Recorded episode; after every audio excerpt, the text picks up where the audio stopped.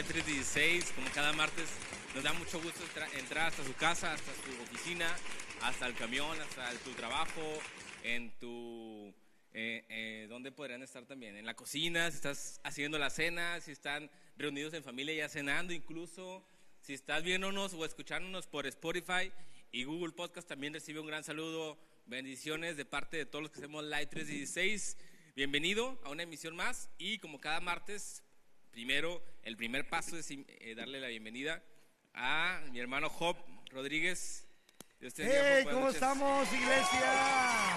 Se escucharon los aplausos más fuertes que tuviste, ¿por qué será? Le subí más. ¿Cómo? ¿Cómo estamos? Dios les bendiga. Buenas noches. Gracias a Dios por, por la oportunidad que nos da una vez más de estar con ustedes. La verdad, estamos contentos y a la expectativa, a la expectativa de lo que Dios nos va a dar el día de hoy.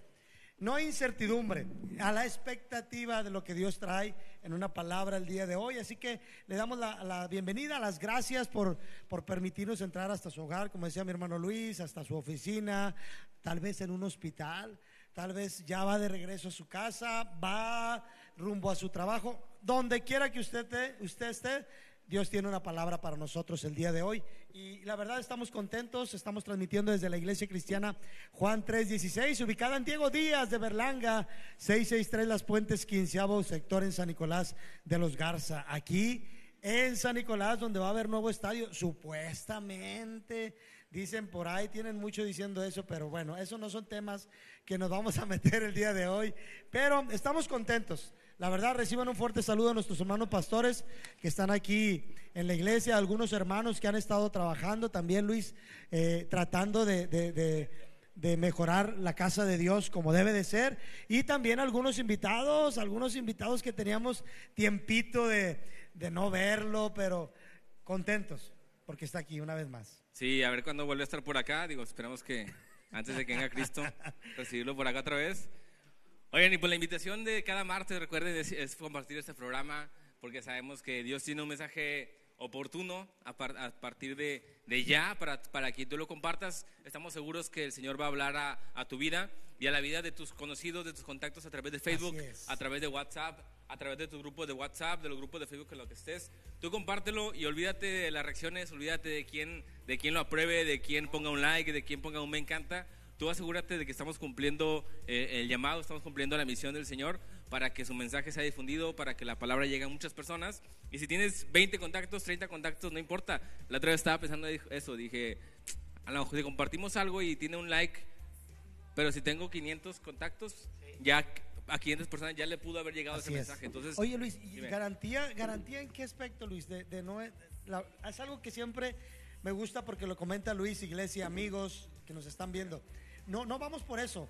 Vamos por, por, por, por, un alma, por una persona, por alguien, un corazón necesitado, un corazón dispuesto a escuchar palabra, una tierra que esté ahí dispuesta y disponible a escuchar esa lluvia, a, recibir esa brisa de, lo que Dios traiga el día de hoy. Y lo hemos comprobado, Luis, en mensajes, testimonios, en varios, eh, ahí por inbox, en varios mensajes que nos han mandado de otras partes. Fíjese, iglesia eso es lo bonito, ¿verdad, Luis? Que de otras partes de Argentina, como Lucas, ese día que habló por salvación, diciendo yo quiero volver a empezar otra vez, esa persona también que quería quitarse la vida. Entonces, no podemos decir a lo mejor satisfechos, pero decimos, Señor, dentro de todo lo que hacemos, como decía el apóstol, siervos inútiles somos. Hacemos lo que tú nos pides y, tratamos de, llevar una palabra de consuelo, de aliento, un mensaje. Y es palabra, y la palabra de Dios no regresa vacía, ¿verdad, Luis? Entonces, ¿contentos? Oye, y quiero empezar el programa. Ah, haciendo, una, invitación, bro. Lo, voy, a, ah, lo voy a iniciar y lo voy a cerrar con la misma invitación. Para los que se acaban de conectar de inicio del programa y los que, los que llegaron tarde. Ya está. Para los dos. Vamos a empezar con, eh, haciendo la primera invitación a este viernes, asistir a la, ah, a la vigilia que tenemos aquí en la iglesia. No tengan por ahí, ahí está la imagen ya. Ahí está la imagen de la vigilia. Estamos de, eh, de 8, ahí estamos ya, ya está un poquito mejor. De 8, a 11. A 11 de la noche. O sea, eh, ni, tan tarde empieza, pero tampoco tan tarde termina. Entonces, para que pueda venirse acá con toda su familia, para que pueda invitar a alguien, son tres horas nada más que la semana pasada por ahí que estuvimos en la, en la velada allá en, Torre Fuerte, se te pasa rapidísimo el tiempo, bro. Hasta las Es- seis de la hasta mañana, las 6 de la mañana. Wow, qué, qué, qué hermoso. Qué Y, precioso. y- y sabemos que, que esas tres horas podrían decir, ay, hasta las 11, qué, qué bañados, ¿no? Pero se van a ir como agua Sí. en la presencia de Dios. Sí. Eh, pues, ahora, como, ahora sí, como, como dice la canción, ¿no? Por un momento su presencia. Yes. Todo lo daríamos hasta... Nos, vas a ver que va a haber gente que se va a querer quedar un rato más. Sí. Pero vamos a, a, a gozarlo, vamos a, a disfrutar, a, aprovechar este tiempo que, que realmente, se- entre que pandemia, proyectos, planes y cosas se habían postergado, ahora eh, en la visión que, que, que ten- que tiene nuestro pastor para la iglesia y Dios para la iglesia, eh, vamos a, disfrutar estos momentos en la presencia es. de Dios, vamos a, a congregarnos, vamos a venir, vamos a incluso a invitar, ¿por qué no? Personas. Y que se traigan algún conocido, algún amigo. Es viernes a las 8 de la noche, Así ya nadie está sí. nada, los viernes en la noche no viernes botanero como que no, no van a estar buenos los juegos. Nah. Ah, no, juega rayados. Pues por eso no van a estar buenos. Ah, bro. no, el jueves, el jueves, el jueves. Así que no se va a perder de nada. Este, el viernes botanero, mira, aquí vengas a la iglesia. Aquí va a estar, pero Aquí está la con botana. ganas. Hay una garantía, mire. Hay una garantía si usted viene a la casa de Dios, porque dice que Dios en su presencia le envía bendición y vida eterna.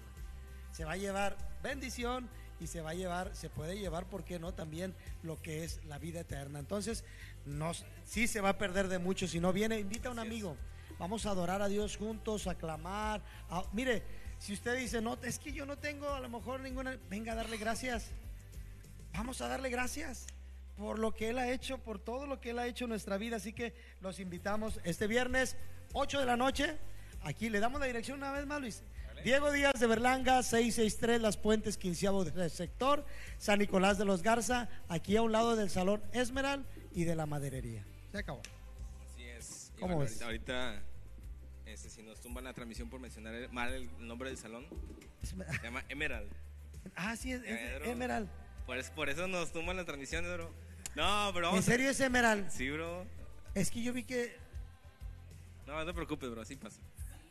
Bueno, lo Los bueno- invitamos a que lo Eh, no, compartan. no, es que no quise meter el gol Sí, completo. sí, sí, bro. era para, eh, precisamente era para eso. Para que se ubicaran. Oye, estamos, estamos conectados desde internet, bro. Sí, ¿verdad? No, bueno, es. No, no, no puedo meter gol. Es Esmeral. Bueno, es, es un salón de eventos. Un salón de un eventos muy salón de colorido. eventos.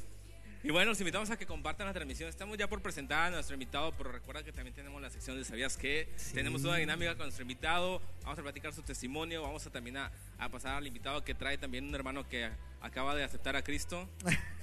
No, este- no, oye, no, oye. No, no, oye, Está en su primer amor y está en conversación sí, sí, pastoral. sí, está- está- lo está disciplinando ya, ¿verdad? Hoy vamos a, a darle. a Saludar a los que saludos, están sí, los conectados. saludos primero. Vámonos. Y ahorita ya damos rápido inicio. Noemí Flores, Dios te bendiga. Samuel, Jessy Galván, Francisco Lozoya, Jonás Segovia y Cristina Martínez. ¿Quién sigue? Aquí ya tengo a- conectado a Sergio Checo, eh, Samuel González, hermana Jonás Segovia también lo mencionaste. Nuestra hermana Cristina Martínez dice bendiciones. Nuestra hermana Jessy Galván también dice bendiciones. Eh, nuestra hermana Blanca Manríquez dice bendiciones, hermanos. También saludos a la hermana Blanca que por ahí estuvo cumpliendo años Sí. hace un par de semanas. Así es. Esaú López, Izar Barrón. Ah, Izar. Sí se conectó, ¿no? Pues claro. Ah, Aquí hay alguien que... Cecilia, ¿así? No sé. Samuel González, Natán, Natán Garza, Del- Deli Velázquez, Deli, Cristian Valdés, y no es el del América. Blanca Manríquez, Jonathan Torres, Francisco del Ángel, dice nuestra hermana Blanca Manríquez, bendiciones. Aquí también está Jared Díaz. Está. Saludos hermanos y al invitado. No lo descubras todavía, Jared. Dayan Rivera y nuestra hermana Elena Valles. Y todos los demás no los veo porque están en la otra página. Bueno, entonces Luis, ¿cómo ves? Le damos al Vamos a, inicio. a presentar a nuestro invitado y es una bendición poder tener aquí en la I316, poder presentarlo también. Con nosotros está nuestro hermano Daniel Macías. Fuerte el aplauso. ¡Fuerte! ¡Uh! No trajo Es lo que te iba a porras, decir, bro, como prácticamente que- solamente muy. No, la otra no lo traigo, pero pero ando muy aguado. Sí, sí, no, pero ahorita con un cafecito, veamos. ¿Cómo estamos, Daniel? Hermano Daniel Macías. Estamos muy bien, gracias a Dios, bendecidos. Qué gusto estar con ustedes, de verdad, qué placer y bendición. Y pues bueno, vamos a darle. Vamos a darle, ya sonaron aplausos ahí este virtuales, Jared ¿Ya? Díaz, ir a Jared Díaz, Moisés Martínez. No, no, Ah, no, bueno. pues, Qué bueno, la verdad nos da un gusto, hermano Daniel, que estés aquí con nosotros. Es un privilegio, ya un ratito platicando ahí. ¿Se podrá dar o no se podrá dar? Este, estos días no puedo, pero sabemos que eres una persona, un pastor, pas- pa- eh, ministro, ocupado, eh, pero yo creo que los tiempos de Dios son perfectos. Y eso a veces lo decimos, a veces no. Dios no se equivoca, es el tiempo perfecto y adecuado que nuestro hermano Daniel eh, esté aquí. Así que, pues bienvenido, hermano, bienvenido, la verdad. Nuevamente gracias, gracias por el espacio, por la invitación. De verdad, eh, sé que lo que están haciendo ustedes son voces para este tiempo, son una voz para la gente que puede escuchar y bueno, qué bueno poder ser parte de la voz que ustedes están haciendo, ¿no? Ser un sonido en conjunto. Oye, ahí ya se mandan saludos aquí. Ahí Jonathan Torres, dice Daniel Macías Pastor. ¿Tu cuñado? Un saludo, dice. ah, Saludos a Johnny. Brother, queremos conocer tu, tu vida, tu ministerio, lo que Dios ha hecho, porque sabemos que, que estás en todo. Estás en muchas cosas, bro. Cuando decían, mandaste tu, tu semblanza, ahí por ahí nos la compartieron y me metí a tu Instagram y veía como que, ok, haz esto, pero también haz esto, y también haz esto, y también hagan esto. Pero ¿cómo, cómo, cómo em- empieza? Siempre has sido así de inquieto, siempre desde niño. Fíjate que siempre tuve eh, como que tenía pánico escénico, Ok. me daba miedo hablar en frente de las personas, pero siempre tuve esa parte de ser inquieto, ¿no? De siempre estar moviéndome, siempre estar como que, como que sin saberlo entendía la esencia del espíritu, ¿no? Ya es que dice, el- en principio el espíritu estaba en movimiento, Se entonces se movía, entonces siempre he sido en esa parte así, no, no puedo estar quieto, tengo que estar haciendo algo. Pero no, no inquieto de esos traviesos, o sea, No, no, inquieto no, no. de... No, para nada. A ver, ¿quién podrá decirnos por aquí? Ahí está mi mamá, está mi mamá. Mamá está conectada. Ah, de hecho se acaba de conectar mi mamá. Daniel, bueno, quiere- vamos a iniciar. ¿Quién es Daniel Macías? ¿Dónde nació? Eh, ¿Su esposa? ¿Cuántos hijos tienes?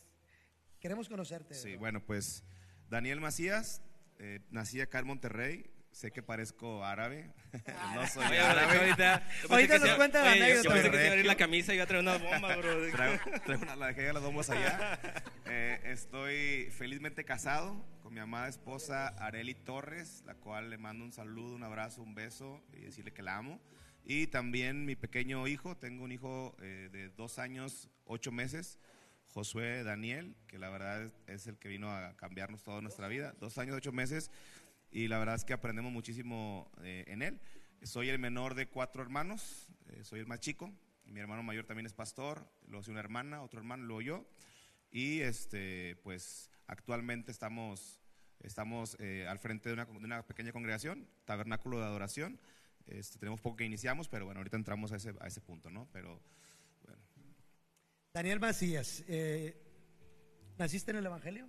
No. Eh, vienes de padres cristianos, de un hogar cristiano. Eh, queremos ir a, a- a- en- eh, en una introducción así para saber hasta dónde ha llegado este ministerio, hasta dónde Dios ha transformado tu vida, a lo que Dios a lo mejor movió desde hace muchos años y que a veces no entendemos cómo el día de hoy se viene a reflejar. Naciste en un hogar no cristiano. Sí, no cristiano. Éramos, éramos católicos. Hasta en mi, como a los 13, 14 años fue cuando yo me acerco a la iglesia cristiana este, y recibo a Cristo. No conocía a Cristo todavía, solamente hice la oración de fe, me acerqué, pero fue como a los 13, 14 años. Entonces yo realmente se pudiera decir que desde mi adolescencia estoy en el camino del Señor. O sea, realmente nunca fui rebeldón, nunca fui, no, no tuve ninguna adicción. Este, bueno, tenía una adicción, la, la adicción que tenía era la aprobación de las personas, siempre buscaba la aprobación de las personas, que eso es un tema que es una adicción, que muchos hoy eh, lo- la tienen esa adicción. Este, pero gracias a Dios, desde los 13 años, no nací en una, en una, en una- en una cuna cristiana, pero desde los 13 años empecé a- a ir a la iglesia cristiana. ¿Y cómo fue? ¿Te invitaron? ¿Fue una campaña, una reunión de Fíjate que teníamos unos hermanos, bueno, unos vecinos con los gorrosos, ya sabes, los típicos vecinos gorrosos, este, que la verdad, e- ellos insistían mucho con mi mamá, la invitaban mucho a una iglesia y mi mamá siempre les daba el avión y un día, ok, vamos, a, los voy a acompañar para que, para que ya no pongan gorro. Y como yo era el más chico, pues vámonos, ya sabes que te jalan. Chiquitos, sí. Claro, claro. Y fíjate, pero fíjate que yo tengo bien presente esa reunión porque me acuerdo que fue acá, acá mismo en San Nicolás y no era una congregación, o sea, era una casa, era como una tipo célula, ya después lo entendí. Y me acuerdo que desde ese día, me acuerdo que había unas, era- eran muy poquitas personas pero en un tiempo de oración que las hermanas que estaban ahí se pusieron a orar y, empezaron a hacer un círculo y danzaban y, yo tenía mucho miedo de lo que estaba pasando, pero una de ellas me metió al centro y cuando me, meten, me meten al centro yo tenía miedo y creía que además me rescatara, pero me dieron una palabra y esa palabra, fíjate que durante mi, mi, caminar en Cristo he tenido, me han dado muchas palabras y Dios me ha hablado mucho, pero esa me la sigo recordando. Fue la primera vez que Dios me habló y mucho de lo que me habló en esa ocasión lo estoy viviendo el día de hoy. Entonces, qué bueno que mi mamá aceptó esa invitación para, para ya no ponerle gorro, porque en ese momento fue cuando, fue la primera vez que fui a la, a la iglesia. Después de eso, mi hermano, el que está eh, arriba de mí, el que, está eh, encima de mí en, en edad, se va a vivir a Guanajuato y él también jugaba fútbol y cuando se va a ir a Guanajuato, estaba jugando fútbol, siempre hablaba que se enfermaba y cosas así, entonces mi mamá, vámonos todos para Guanajuato.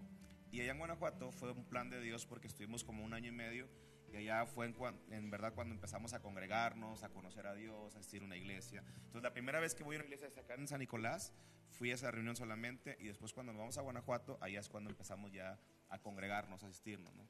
Y, y, fíjate, yo eh, concuerdo contigo en una parte, o me hace mucho ruido esa parte de que te fuiste a Guanajuato, porque mi familia también un tiempo nos fuimos a vivir a Guanajuato, estoy viviendo a Guanajuato.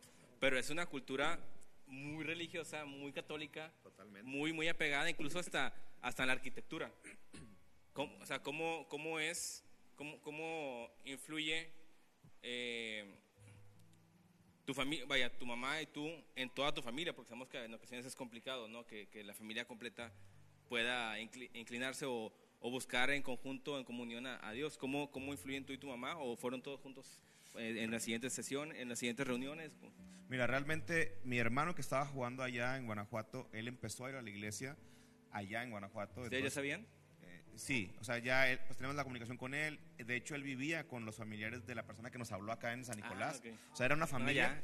Entonces, él empezó a congregarse allá y prácticamente por él mi mamá empieza ahí, y luego ya mi hermana, y luego yo, y al último mi hermano mayor y mi papá. Pero fue, allá en Guanajuato fue como que realmente el plan de Dios era, fue la esposa, fue el fútbol. Mi hermano mayor allá eh, encontró, a, conoció a su esposa, que es actualmente su esposa, y era para que él, conociera a su, a su, esposa y nosotros conociéramos al Señor, después regresarnos para, para empezar a ejecutar lo que aprendimos allá. Fue como que un plan de Dios solamente los voy a llevar para esto solamente. Oye, y para, para aquellos jóvenes que nos están viendo o aquellas personas que, que apenas están iniciando, comenzando a, ir a una iglesia, ¿a ti, ¿a ti qué fue lo que te llamó la atención? Dentro de una, de una iglesia, mucha gente joven, adolescente, pues dice la alabanza, eh, otros, este pues otros dicen, no, pues voy por una sierva. La eh, convivencia, ¿no? También. Por una sierva. Otros una convivencia.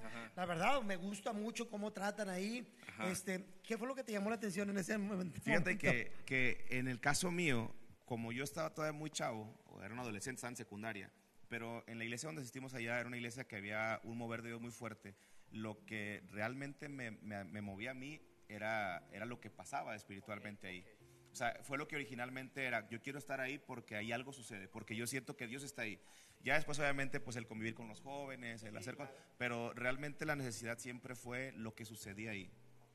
Oye, oye, Dani, y ahorita que veo como que mencionas ahí algo de fútbol, ¿eras, eras futbolista? ¿Te gusta el fútbol? ¿Eres aficionado al fútbol? Sí, la verdad es que toda mi vida fui súper apasionado al fútbol. Ahorita me sigue gustando, ya no tengo la misma pasión, pero fui súper apasionado jugué desde pequeño y, y, ahí, ahí empieza parte de un testimonio, porque ya cuando regresamos nosotros, bueno, si regresamos de Guanajuato y estábamos ya nosotros eh, en una congregación acá sirviendo, yo ya jugaba fútbol y como a los 15 años, 16 años, digo, para los que estamos metidos en el tema del fútbol, tú sabes que todos tienen el sueño de llegar a jugar profesional y, y, todo esto, ¿no? Yo era las personas que me dormía con un balón de fútbol, me despertaba con un balón de fútbol, le ganaba todas las, en las dominadas, o sea, en la escuela, en la primaria, en todas partes, siempre eh, resaltaba, porque yo sabía que Dios me había dado un talento para, no solamente para, para el deporte, pero el fútbol era lo, lo más fuerte.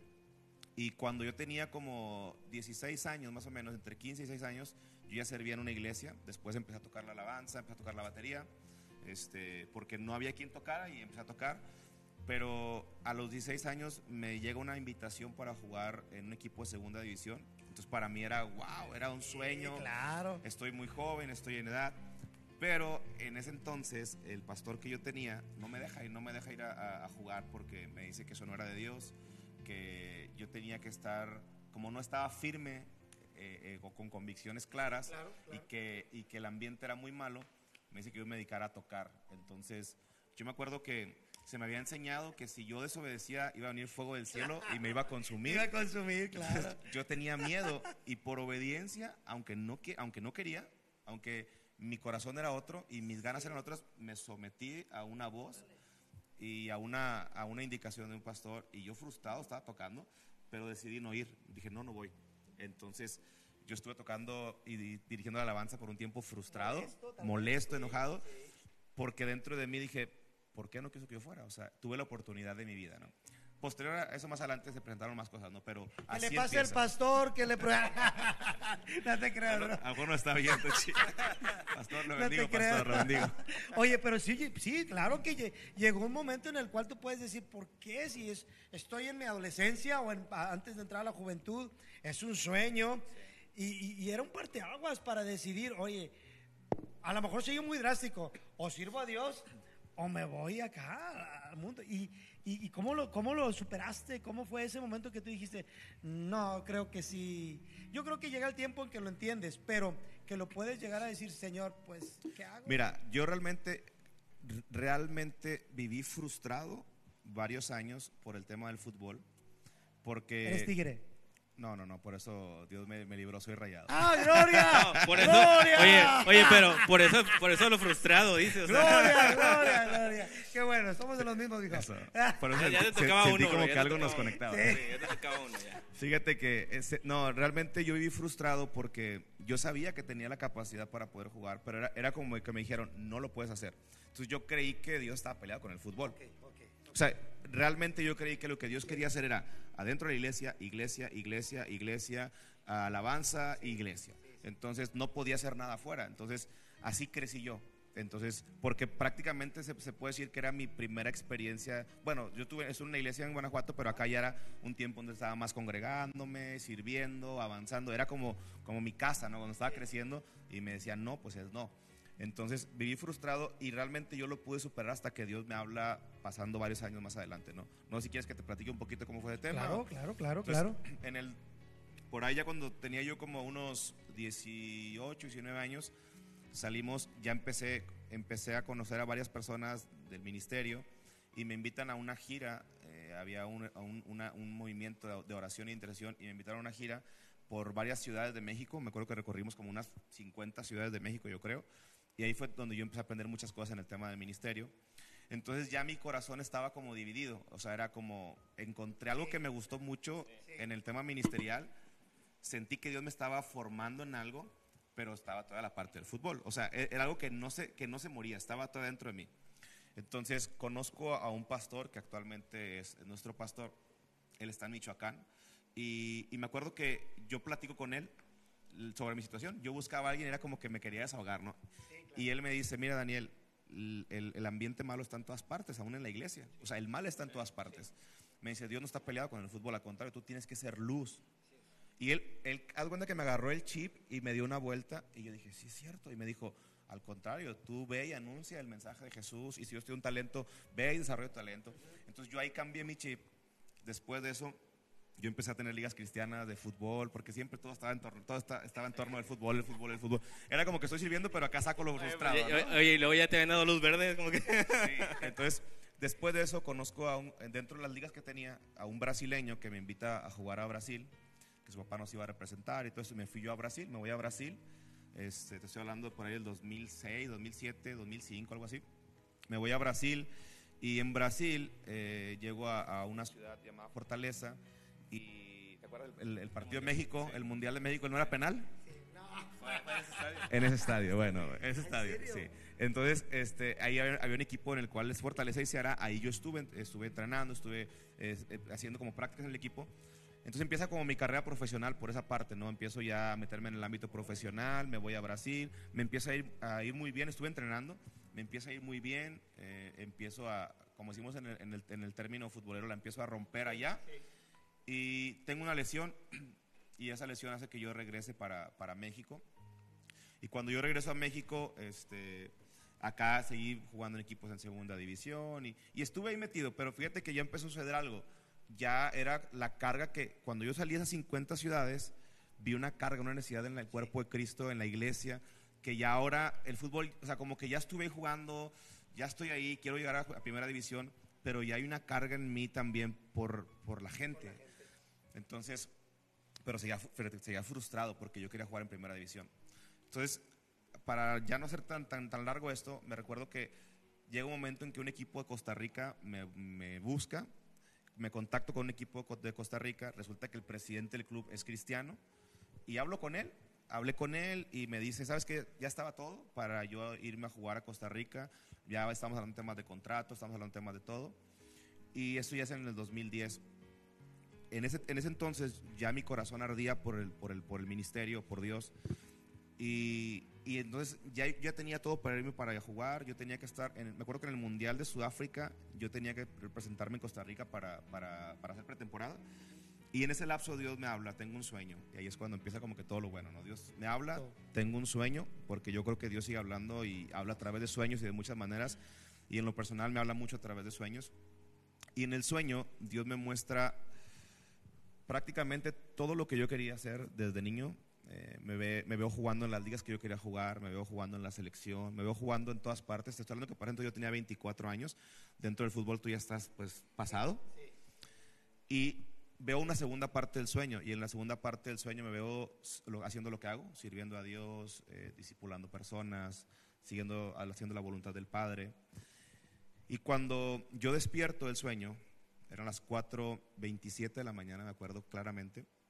Cuando yo despierto, yo me quedo meditando en el sueño porque fue tan fuerte y escucho así la voz del Espíritu Santo que me dice, el Padre dice que la primera parte del sueño son tus sueños y dice que Él ha probado tu corazón y ha sido fiel y Él quiere, él, si tú eliges la primera parte de tu sueño, Él se va a meter a tu, a tu sueño te va a bendecir, te va a prosperar, serás de mucha influencia, mucha gente llegará a los pies del Padre a través de tu vida y tendrás riqueza.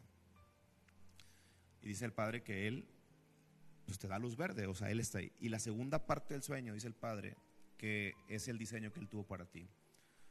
Él te pensó, todo empezó con un pensamiento, se convirtió en un sueño y cuando tú naciste hizo una realidad. Tú eres el sueño del Padre hecho realidad. Y dije, wow, soy el único. Dijo, todos sus hijos es lo mismo, ¿verdad? No te creas el único, pero dijo, eres un sueño del Padre hecho realidad. Y dice el Padre que si tú eliges la segunda parte del sueño, le vas a dar placer.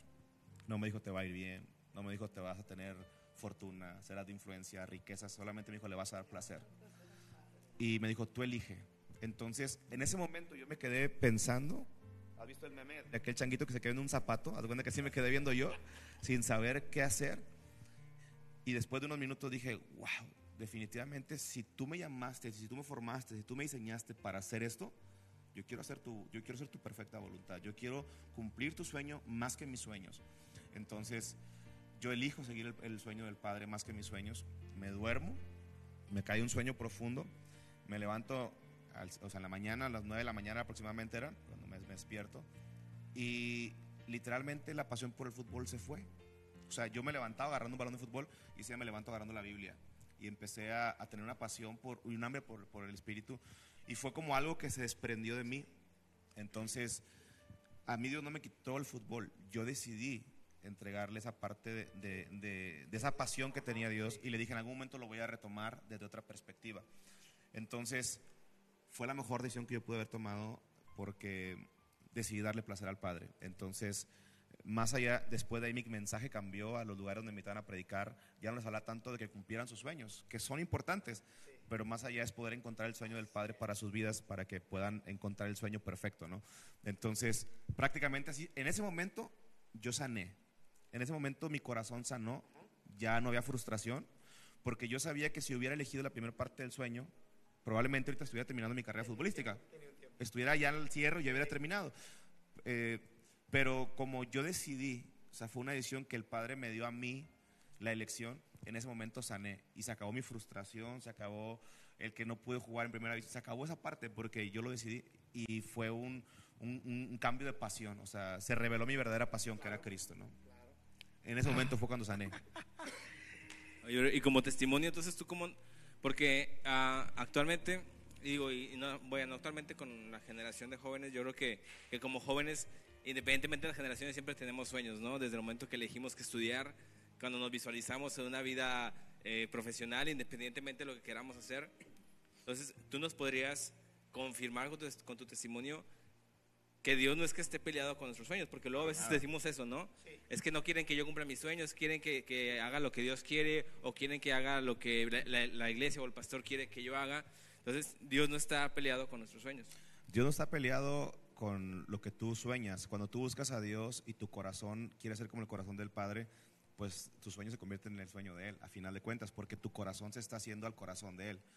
Lo que realmente yo le puedo decir a las personas que nos escuchan es que nos enfoquemos en buscar la voluntad de Dios para nuestras vidas. Dice Efesios, eh, nos habla claramente el apóstol Pablo, dice Efesios que la voluntad del Padre es un misterio. Dice que es un misterio. Entonces, este, dice también ahí en Efesios en el capítulo 1, dice que le rogamos, dice, le ruego al Padre que nos dé un espíritu de sabiduría y de revelación en el conocimiento de Cristo para que los ojos de nuestro entendimiento se alumbren y podamos entender a qué nos llamó Él. Entonces, yo lo que le puedo decir a la gente que nos está viendo es que le pidan a Dios un espíritu de sabiduría, un espíritu de revelación para que los ojos del entendimiento se puedan alumbrar y puedan entender cuál es la voluntad del Padre para sus vidas. Y entonces ahí vas a entender que los sueños que probablemente, si yo estoy queriendo hacer la voluntad del Padre, los sueños que están dentro de mí, es algo que es una semilla que Él plantó en ti que al final de cuentas Él la quiere utilizar para su propia gloria, porque todo lo que Él hace es para su propia gloria, ¿no? Entonces, pero definitivamente hoy yo motivo a muchos chavos que quieren ser futbolistas, que pueden ser futbolistas, o sea, que tenemos que ser luz en otras partes, no solamente, es más, que realmente tenemos que ser la iglesia de todos los días, no una iglesia que nos reunimos los domingos, que, que venimos y, y, cantamos, o que decimos mi ministerio es la alabanza, que no, no, realmente ministerio hay cinco y tenemos que ser voces en donde quiera que nos paremos, entonces si hay gente que quiere estudiar, ser arquitecto, hay que entender a qué te llamó Dios, porque, por ejemplo, el árbol de mango, en el momento que da el árbol da mango, en ese momento está cumpliendo su asignación y está siendo agradable para el Padre. El momento en el que el árbol de manzana da manzana, está cumpliendo su asignación. En el momento en que tú haces lo que fuiste llamado a hacer, estás, estás cumpliendo la asignación y le das placer al Padre, ¿no? Entonces, yo motivo a las personas a que sí vayan tras los sueños, pero más allá de eso, oren por un espíritu de sabiduría de revelación, que se alumbre el entendimiento y que le digan, Padre, ¿qué es lo que tú tienes para mí? ¿Cuál es tu sueño? Y en ese momento vas a ver que si tú eres una persona que estás buscando la voluntad de Dios, vas a ver que muchos de tus sueños están conectados con el sueño de Dios. Fíjate, antes de mandar saludos y dejarte descansar, eh, para pasar al sabías que, eh, eh, Daniel, aquí qué podemos decir? A ver, ¿qué podemos decir? Tu obediencia a, lo que fue el pastor de decir, bueno, el pastor a mí me dijo, no lo hagas o no es bueno. Eh, y tú dices, bueno, pero yo en mi corazón lo quería, eh, era mi, mi, mi, sueño. Eh, podemos, ¿Y qué podríamos decir? ¿Qué hubiera pasado? A lo mejor dicen el hubiera no, no, no, no, existe, pero hubo un proceso en ti, hubo un momento en que tú pudiste haber dicho, no, no, pastor, pues es que es también eh, parte de mi, de mi sueño, de mi realización, porque digo, ahorita hay muchos jóvenes que tal vez estén luchando, se sientan identificados, de que tal vez en los mismos padres te pueden decir, no, yo quiero que hagas esto, pero es que mi deseo y mi sueño tal vez, a lo mejor ahora sí es, yo servir a Dios, no, es que yo quiero que tú me cumplas con, ah, con algo, digamos, de algo de, eh, de, de alguna, alguna carrera profesional. ¿Qué consejo le puedes dar tú que ya lo viviste en, la parte de decir, bueno, a mí fue el pastor el que me dijo? No, tal vez no fueron tus padres, a lo mejor tus papás sí hubieran podido decir ellos en apoyarte en un sueño. ¿Qué le puedes decir a aquel joven ahorita antes de ya entrar tanto a saludos como a la segunda parte? Que está luchando con eso, o sea, que está entre, espérame, pero es que ya no es ni el mi pastor, es mi, mi papá el que me está diciendo, es, es, mi familia la que me dice que primero es mi carrera. ¿Qué le puedes decir? Bueno, en mi caso, y, y, y, sale también el mensaje para las personas, que los no son necesarios. Ese no fue necesario para mi vida, porque esta generación le cuesta mucho los procesos. Y cuando Dios te habla algo, tenemos que entender que de aquí a que se cumpla hay un tiempo de formación. Entonces, el no fue necesario en mi vida porque tenía que formarme. Entonces yo agradezco a Dios por ese no porque si no yo no me hubiera formado. Tuve que formarme. Mira, eh, vamos a un ejemplo bíblico. O sea, Samuel veía que Elí hacía las cosas mal y que sus hijos hacían las cosas mal. Pero él nunca, él nunca juzgó ni levantó la voz en contra del, pastor ni de los hijos. Él, él, se sometió a lo que le dijo. ¿Y dónde terminó siendo Samuel? Terminó siendo aquel que ungió a los reyes. O sea, esos no y, esas, y esas, esos procesos fueron parte fundamental para la formación. Entonces, ¿qué le digo yo a, estos jóvenes que están luchando? Que a veces los no son, son, son, bueno, no a veces, los no son vitales para tu formación. Si no estás siendo formado, o sea, porque hoy recibes una palabra o tienes un llamado, ya lo quieres ejecutar al día de mañana y necesitas tener saber que si Dios está llamando para pastor, pues tiene que haber un tiempo para, para de, formación. Si Dios está llamando para ser un empresario, tienes que vivir un proceso de formación. Entonces, lo que más le cuesta a esta generación es la formación. Entonces, los no son necesarios para que nos formen. Ah, muy bien. Vamos a mandar saludos y antes de, eh, ya para pasar la segunda parte, e ir por el cafecito, porque ya se, ya con este climita ya se dan ganas de un chocolatito, un cafecito. Aleluya. oye, aquí nos, nos prendían el clima, que estamos a 40 grados. Alábale. Eh, mandamos saludos a, bueno, nuestro hermano dice, bueno, está viéndonos Tencha Cantú, Elisa Sánchez. Ay, es tu mamá. Tencha Cantú, mi mamá. Dios le bendiga, hermana. Un gusto, un gusto, un gusto. Aquí estamos tratando de de aliviar esa, esa, gargantita del hermano con un chocolatito. Ahorita. Ella es la culpable de todo, de hecho, ella es la culpable de sus oraciones. Gracias, hermana. Dios le bendiga. Nuestra hermana Areli Díaz, Mi esposa. esposa, dice, aquí está la esposa presente. Jaja, viéndolo desde casa. Nuestra hermana Karina Valdés, Perla Rodríguez, Jatniel Bandala. Yadniel Vandala también. Ok, Marisol Macías Cantú. Mi hermana. Cintia Lomas, mi esposa. Ale Moncada, Damaris Nava, Maggi Gutiérrez, Carlita Galván, Rebeca Lomas, María Elena Mendoza, Alma González, Luis Benítez, Tito Flores, nuestro hermano Isar Barrón, Jonás Segovia, Mariano Villarreal, Josué Lozoy, Alfonso Andrés Domínguez, Clara Licen Martínez, Aurora, nuestra hermana pastora Aurora de Lomas y nuestro hermano Jesús Sánchez. ¿Cómo ves, Luis? Te va a agarrar, bro. Ay, santo Dios. Así que estás pasando lista ahí en la escuela.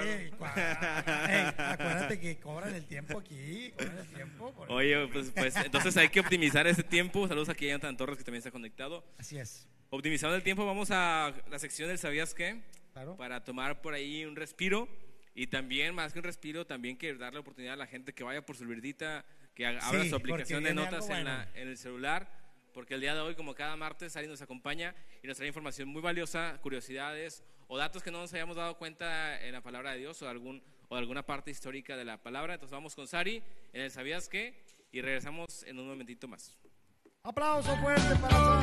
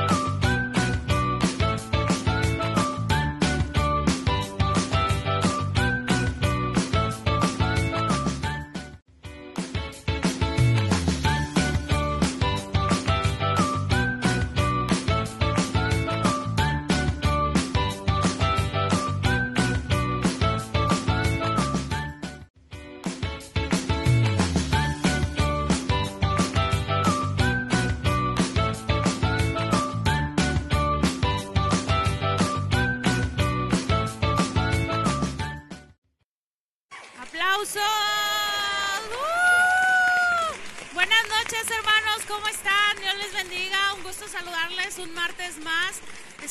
siga siendo de bendición para, para su vida, que siga compartiendo este programa. Y pues vamos a pasar a una de las secciones del ¿Sabías qué? Y fíjense, tomen nota ahí, hermanos. Vamos a, a ese ¿Sabías qué? Está interesante. Vamos a ver unas frases que se dicen, pero que no están en la Biblia. Fíjense, tomen nota. Vamos a ver la primera frase que no viene en la Biblia. Dice, ayúdate que yo te ayudaré. Esa no viene en la Biblia, hermano. No, no viene, no viene, anótela. Dice que esta frase es un proverbio que fue usado en las iglesias, sin embargo, pues es algo, es una frase muy popular. No hay ningún pasaje bíblico que nos hable de estas palabras. Tal parece que eh, esta frase se originó en la antigua Grecia y era usada para enfatizar la importancia de tomar una iniciativa.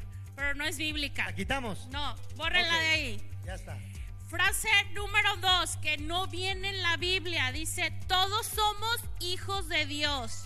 Fíjense bien, esa, esa, esa frase no es, no es bíblica y la Biblia nos enseña que solo los que reciben a Jesús y creen en su nombre tienen el derecho de ser llamados hijos de Dios. Y esto lo vemos en el libro de Juan, en el capítulo 1, versículo número 12.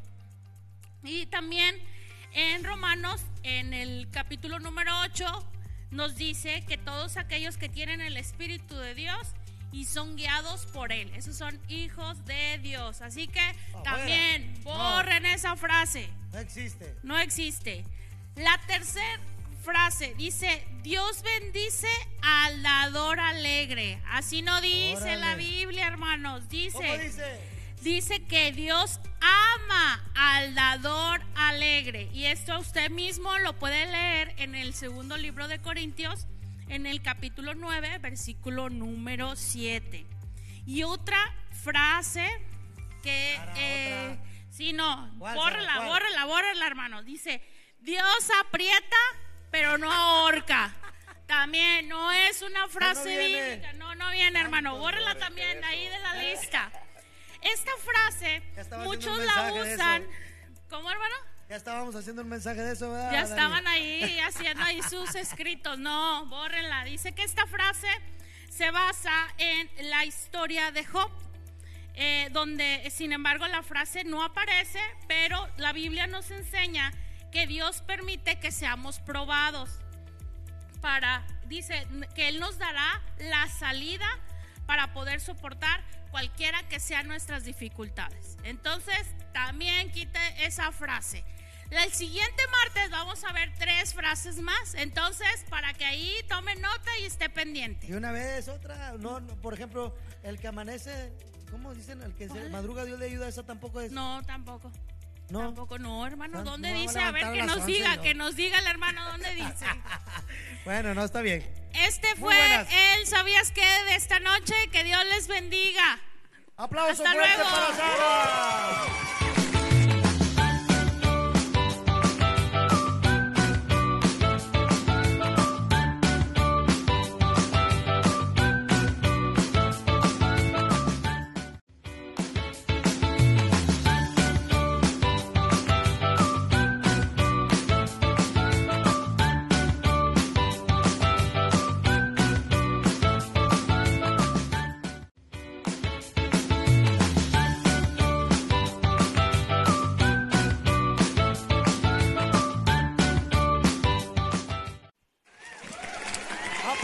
Fuerte. Regresamos. Eh, nos pescaron en, en el cafecito.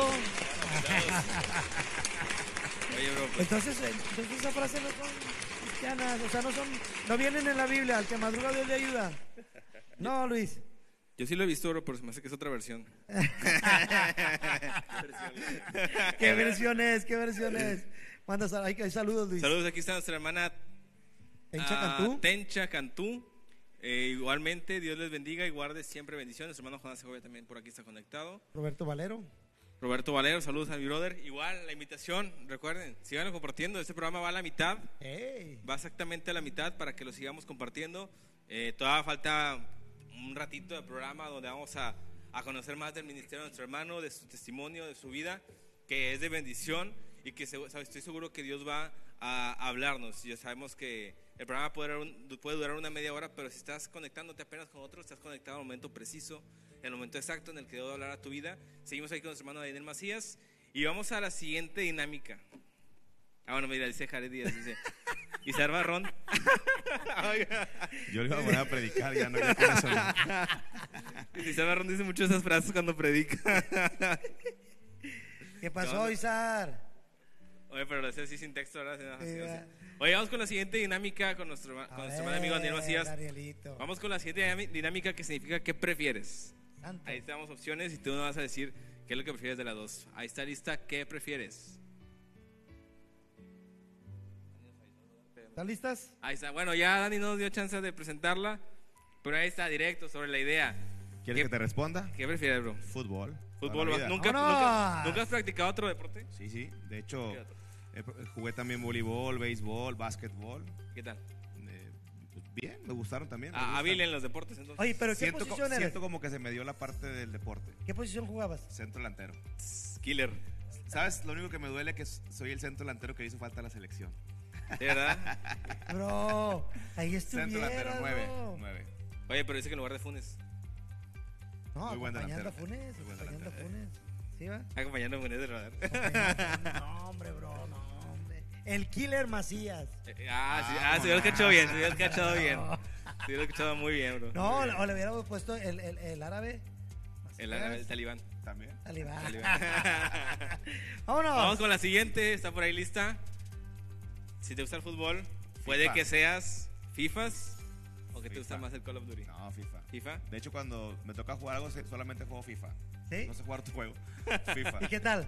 Cuando una reta. Ah, a ver, saca, A la- a a las- Raulito. A la ciudad donde he ido, más- bueno, la verdad es que Moy sí, Moy, Moy es otro nivel. No ¿Sí? está acá Moy, pero Moy es el rival a vencer. A ver si logramos Pero de ahí en fuera, de ahí en fuera, No hay rival. nada más me he encontrado con un rival bueno en Nogales, Sonora, el Pablito, si me está viendo por ahí, Pablito. Y, y pues el Moy sí, Moy es, Moy es otro nivel. Sí. Órale. Pero, pues hay que, hay que decirle al Moy que también hay que orar, bro. Hay que, un- hay que separar un tiempo para la oración. Es lo que le decimos a Moy, es lo que le decimos a Moy. Dice, Elizar dice, el FIFA no es de Dios, dice. Eh, si viene en la Biblia, Isar. si viene. Otra, vámonos. Vamos con la siguiente. Ahora sí que también esta nos la pusieron complicada, bro. ¿Qué es lo que más te gusta? Viajar. ¿Viajar o ver películas? Viajar, ¿Viajar? viajar, me encanta viajar. ¿A, a qué, ¿Cuántas partes has ido en- del mundo? Pues en México he estado en, todas las- en todos los estados, al menos en la capital. Ajá. Y he estado, pues, al, menos en unos 6, 7 países más. Siete países. Aproximadamente. Israel. No muchos, pero sí, en Israel, Estados Unidos, Colombia, Brasil, Argentina. ¿Pero ha sido por, por placer o también por el ministerio? ¿O de Eh, las dos? Bueno, Israel fue para conocer, para conocer, pero todos los demás han sido ministerio. Eh, bueno, solamente Brasil, que fue cuando jugaba fútbol, de ahí en fuera todo lo demás ha sido ministerio. Ya está. La que sigue. ¿A que sigue? ¿Ahí ¿Está lista? Ahora sí, pero esta está complicada, ¿no? ¿Qué prefieres? Híjole. ¿Predicar o cantar? Esa foto, se- esa foto me encanta con mi hijo. Me, me- me- prefiero cantar ahora en mi casa para que mi hijo Eh. me vea, para que él, para que él pueda tener un legado en casa, pero ahorita me gusta más enseñar. O sea, ya hablando general, enseñar, pero me gusta más ser un adorador en casa para que mi hijo me pueda ver. No, ya, ya, con eso. Oye, oye, pero ¿y en sí, y sí cantaste algún tiempo? O sea, sí. Pues por necesidad. hago el intento, hago el Es intento. para entretener al niño, ¿eh? La- Ha- ha- Hago el intento por cantar, este, cuando hay, cuando hay necesidad, pues lo hago, ¿no? Pero, pero sí, ¿Y en la batería qué tal? Acá no está muy, acá no está muy. Pues muy, muy- no nada, Sí muy- te- este, Sí quedó no, grabado. Pues fíjate bro. que en un tiempo le di a la batería y luego, este, creo que eh, bien, en su momento bien, sí, Sí, en su, momento, en su momento bien. ¿Quién Ya, era- ahorita, ahorita, ahorita estoy bien tieso, ahorita, ¿Quién era el que más, o sea, quién era el que te, te gustaba, que decías, este? Pues en su momento ya sabes que era Álvaro López, en su momento, siempre, siempre era, era en su momento. Este, pero ya después de ahí, pues, como que empecé a tocar todo, pero muy, muy base, porque no teníamos, no teníamos músicos y era como que aprender a tocar piano y todo. Y después me di cuenta que los que terminan, los que empiezan la la batería terminan cantando. Y, y, y- y fue lo que pasó conmigo, ¿no?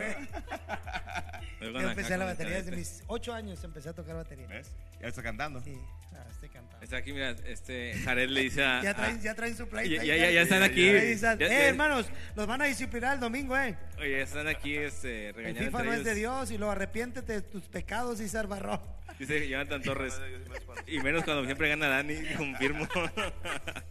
Ay, entonces sí, sí trae, bro, en, en el FIFA. Eh, un poco, un poco. Ah, un poco. luego- Al ah. lado de Moy no, pero... ah, Luego haremos un torneito ahí con el Moy. sí, ahorita que Y no, ahorita nos está viendo desde el Oxxo, eh, ya vas a ver que... ya vas a ver que- Viene corriendo.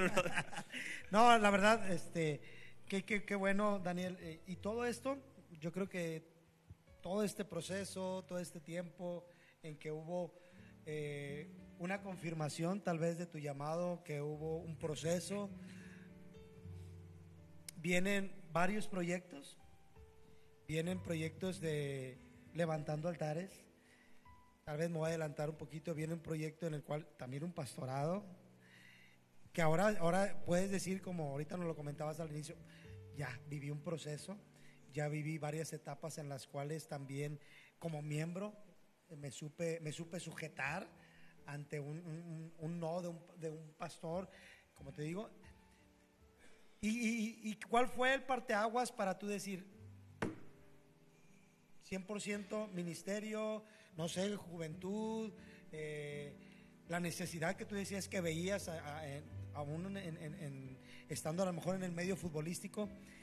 ¿Cuál fue ese momento en que tú dijiste, Señor, 100% soy tuyo? En, en ese sueño, en el sueño que tuve, o sea, dije, Señor, voy a hacer tu, tu voluntad, voy a hacer tu diseño, tu sueño. Y te digo que como que la pasión por el fútbol se acaba y empiezo, yo me acuerdo que empecé a agarrar la guitarra o el piano y me encerraba en mi cuarto y que nadie me moleste. Yo, créeme que, y eso se lo digo a- hoy a los adoradores, eh, todo comienza en la intimidad. Yo, yo me acuerdo que me agarraba en el cuarto a danzar como loco, me acuerdo que me ponía a adorar eh, y a fluir, o sea, yo solo, yo solo, imaginándome que estaba ante miles de personas, pero yo solo lo hacía y, y después fui entendiendo que más allá de las miles de personas, este, en, la, en la audiencia estaba el rey. Entonces, este, pero en ese momento fue, en el sueño fue cuando yo dije 100%. De, de hecho, yo tuve que, pues, le entrego a Dios el fútbol. Yo en aquel momento me iba a casar con una mujer que no era para mí, porque Dios me lo había hablado. Este, que no escuche mi esposa esto, ¿verdad? No, ya, se ya lo sabía. puso no, no, ya lo sabía. Ella lo sabía. Me iba a casar. ¿Cuántos años tenías ahí? eh, cuando fue lo del sueño, Ajá. 24 años. Ok. Entonces, me iba, me iba a casar, estaba lo del fútbol y, tuve que dejar, y dejé mi trabajo, dejé todo. Yo realmente tuve un cambio radical, dejé todo por decirle sí a Dios. Este, y, fueron tiempos donde, donde empecé a experimentar y a conocer al Espíritu Santo como nunca lo había conocido, donde, donde en tiempos de adoración se me revelaba el Espíritu Santo, se me revelaba Jesús. Y fue así como, como prácticamente yo digo no a esto y sí a esto, 100%. Y fue, pero fíjate, ahora, ahora pasado yo decía, Señor, ¿qué voy a hacer? Yo no sé predicar, no sé cantar, no sé hacer nada. Y me voy a dedicar a esto, o sea, te voy a servir, ¿cómo voy a vivir? ¿Qué voy a hacer? Y, y me acuerdo que, que yo, yo decía, eh, bueno, voy a hacer tarjetas de presentación, conozco a algunos pastores, te voy a decir pastores, pues, pues aunque sea inviten, a, a- hago reír a la gente o algo. En, en su momento, con la guitarra en normalita. su momento fui payasito de niño, ¿verdad? Pero algo. Y, y, y en eso el Espíritu Santo me habló y me dijo, Daniel, no has entendido que soy yo el que te está apartando. Yo te voy a llevar a los lugares que yo quiero llevarte y tú vas a pisar los lugares que yo quiero que pises solamente. Yo te voy a promocionar. Tú encárgate de ser fiel, tú encárgate de estar buscándome en la intimidad, tú encárgate de, de ser leal a mi voz y yo te voy a promocionar. Y así fue, literalmente yo pues, no conocía nada y de repente en medio de los procesos donde yo estaba buscando el Espíritu Santo, me empezó a buscar gente, llamar y decirme que, pues, que querían llevarme a predicar a sus congresos y bla, bla, bla, sin saber nada, ¿no? O sin tener mis contactos. Pero fue en ese momento, fue, fue, fue el parte de agua donde dije, Señor, yo decido decirte sí a todo. Entonces, pues ahí fue un, fue un realmente morir a todo Y el inicio de... y el inicio de algo nuevo en él. de un ministerio de, eh, pues oye, la verdad es, es algo es, eh, trascendental. Cuando uno escucha la voz de Dios y cuando haces caso, como también es trascendental cuando escuchas la voz de Dios y no la haces caso. Sin duda. Entonces, aquí empieza el ministerio, a predicar. a- te, te- te dedicaste más a predicar? Empezamos más, empecé más a adorar, o sea, en el tema Ok, de cantar, ok. empecé a, a adorar eh, y como lo que vivíamos ahí era, era, era tiempo de adoración, de repente nos invitaban en algún evento para, para de- dirigir el tiempo de adoración. Entonces, fue prácticamente como, como empecé, en algún momento me invitaban a, a compartir, pero era más el tema de, de adoración. Empezamos a, a- a juntar un equipo de adoración y, y era lo que hacíamos, ¿no? Entonces así fue. Fíjate, entonces el, el, el, parteaguas inició con un ministro de, alabanza, tal vez, y ministro en adoración. De ahí viene el empaparte, yo creo, como tú decías, en esa intimidad con Dios, en ese proceso de, de formación, de tal vez, bueno, no tal vez, yo creo que Dios fue el que te capacitó ahí en esa intimidad, como tú dices, solo, eh, aprendiendo de Dios, metiéndote con Dios. Y hubo algún momento, ah, de- en ese tiempo, en ese tiempo, hubo en algún momento que tú dijeras, Se me hace que no lo voy a hacer. No. O sea, solamente en, en una etapa de mi vida fue en el tema económico, que yo decía, porque tú sabes que he conocido muchos ministro- ministros que tienen un llamado de Dios, pero lo que los detiene es, es lo económico. Porque dices, ¿cómo voy a avanzar con esto? Pues quiero- o sea, terminas hacer todo con pasión, vas, ministras, predicas y todo, y al siguiente día estás sentado en tu casa y dices, ok, ¿cómo, ¿y cómo voy a comer? ¿Te ha pasado? o sea, sabes lo que estoy hablando. Entonces, pero una vez, fíjate, y esto lo digo a lo mejor que casi nunca lo, nunca lo comparto así públicamente, pero yo me acuerdo que estaba viviendo un proceso donde a mi mamá la acababan de operar. Mi mamá estaba, estaba en cama y, y yo le dije, te voy a servir, Señor. Y me acuerdo que ese día yo le había dicho a Dios, te- te voy- yo le dije así, estas fueron mis palabras. Le dije a Dios, yo no quiero que alguien venga y me dé una palabra, no quiero que alguien ore por mí, no quiero que, ya entendí que tú me estás llamando, ya sé qué es lo que tengo que hacer, pero no quiero que alguien venga y me hable o me dé una palabra, que tú me vas a bendecir, que tú me vas a proveer, que tú me vas a dar. Yo quiero ver tu, tu, tu, tu manifestación económica. Si tú me demuestras eso, yo, yo jamás voy a dudar. Y me acuerdo que yo eso lo oré un lunes. Ese día, esa semana yo me reunía con algunos amigos y pastores para platicar de los proyectos que Dios me estaba hablando. Y esa, esa semana cancelé todos porque no tenía para, para irme a, a- a desayunar con un pastor. Y me acuerdo que le dije a Dios, te doy de aquí al viernes para que tú me demuestres. Y si no, yo el lunes sigo trabajando, me vuelvo a enfocar en, en la rutina, te voy a servir, voy a ser fiel. Yo sé que te amo y nada va, va a cambiar mi amor por ti, pero desde una perspectiva como cualquier otro.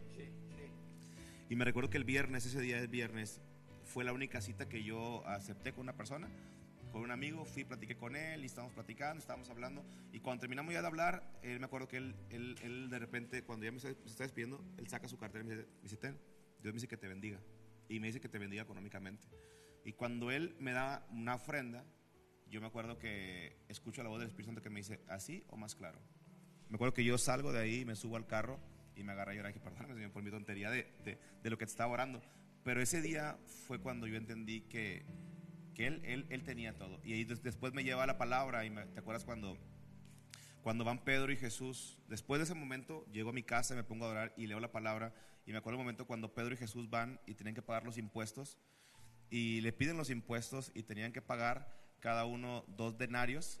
Y, y van Pedro y Jesús y el cobrador de impuestos le dice, oye, ¿y el maestro no va a pagar? Entonces Jesús no sacó la cartera, Jesús no, no sacó la tarjeta, la terminal. Le dijo a Pedro, ve y pesca un pescado, ábrele la boca y vas a encontrar un estatero. Y eso equivale a cuatro, eran cuatro dracmas, perdóname.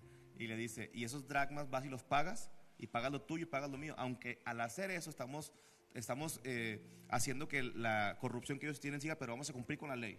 Y Pedro va y agarra un pescado, y cuando lo abre, le abre la boca y saca el estatero y paga. Y ahí entendí algo. Dije, ¿por qué Jesús le dijo a Pedro que fuera a pescar? Porque era su oficio. Pedro era un pescador. Y ahí me habló el Señor y me dijo, mientras tú sepas tu oficio y mientras tú hagas tu oficio, no tu profesión, tu oficio, siempre va a mandar un pez que te va, que va a abrir la boca y que va, va a traer la, la- la- la provisión. Y en ese momento yo lo entendí y fue mi duda resuelta, ¿no? Jamás volví a tener una, una etapa como, o una crisis existencial ministerial, jamás. Siempre me he mantenido bajo una convicción. Solamente fue ese, ese momento, pero de ahí en fuera siempre creo que algo que me ha caracterizado es tener una convicción a lo que siempre, a lo que Dios habló. Porque si Dios lo habla, pues hay que seguirlo, ¿no?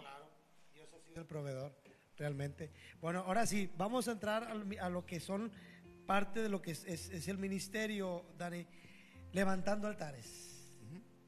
¿Qué, qué ministerio, dónde nace eh, este, este, este, este proyecto Sí. de levantando altares?